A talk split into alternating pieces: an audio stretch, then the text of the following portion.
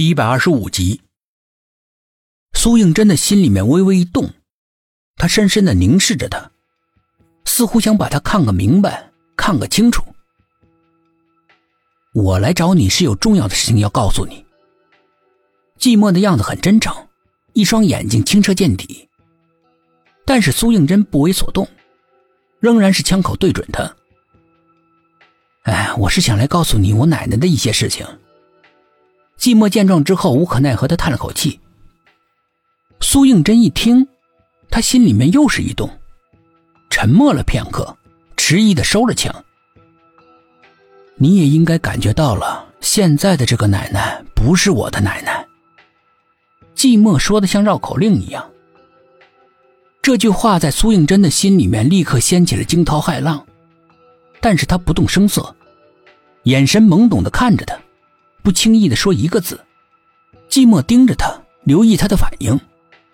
然而他貌似好像没什么反应，这一点似乎是出乎他的意料之外，让他感觉到了大失所望。我看见我奶奶啊，不，那个人在你早餐里面放催眠剂。你怎么知道是催眠剂？苏应真的一根眉毛高高的悬起来，冷冷的追问道：“呃。”寂寞又是微微一愣。我潜入过他的房间，找到这个。他掏出了一包药粉。苏应真并没有表现出很感兴趣的样子，只是略微的扫了一眼。你怎么知道那不是你奶奶？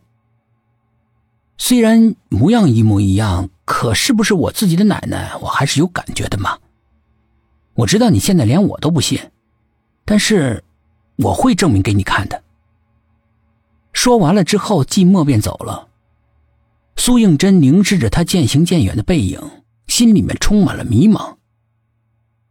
窗外不知道什么时候天色已经暗下来了，黄昏悄悄的来临，一抹暗淡的橘黄色的夕阳渐渐的隐没在老宅的墙根下面。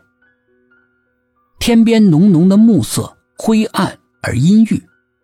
一阵凄冷的晚风，突如其来的从敞开的窗户大摇大摆的闯了进来，浮起了一片刺骨的寒意，撩拨着苏应真青丝飞扬，有着说不出的孤独。肚子咕咕的叫了几声，提醒他该吃饭了。可是寂寞一去却不复返，他在干什么呢？苏应真从禅定中醒过来，走出了房门。暮色四合的庭院里面显得相当的幽深，有一种远离尘嚣的感觉。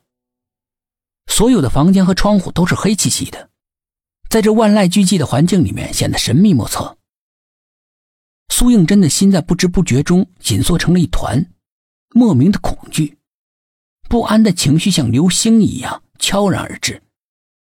自从身不由己的来到这个如同古墓一般的古宅之后。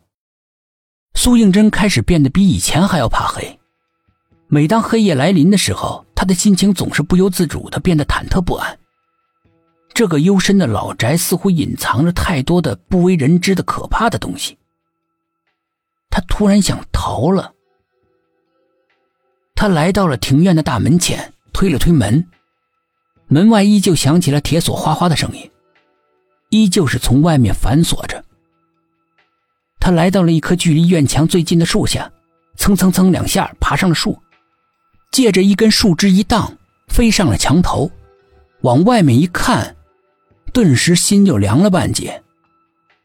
古老的庭院外面是一片黝黑茂密的荒山野林，暮色里面似乎看不到一丝的人烟，只有古宅孤零零的站在这儿，很阴森。犹豫了好久，终于下定决心。从墙头上跳到外面，惴惴不安地走向深渊一般的树林。阵阵的风吹过来，四周的树叶全都沙沙的响起，像是无数不怀好意的人偷偷的从四面八方向他包抄而过来的脚步。他的心顿时感到很不安，他总觉得有什么可怕的事情发生，但还是壮起了胆，拖着沉重的脚步继续往前走，就像是。走向了未知的地狱。倏然间，脑后一股风无声无息的向他袭过来，苏应真赶紧低下头，那道劲风擦着他的后脑刮了过去。苏应真刚刚抬起头来，那道劲风又回过头来，再次的袭击。躲闪之间，苏应真看清楚了，是一只巨大的怪鸟在迷茫的月色下，扇动着巨大的翅膀，在向他进攻。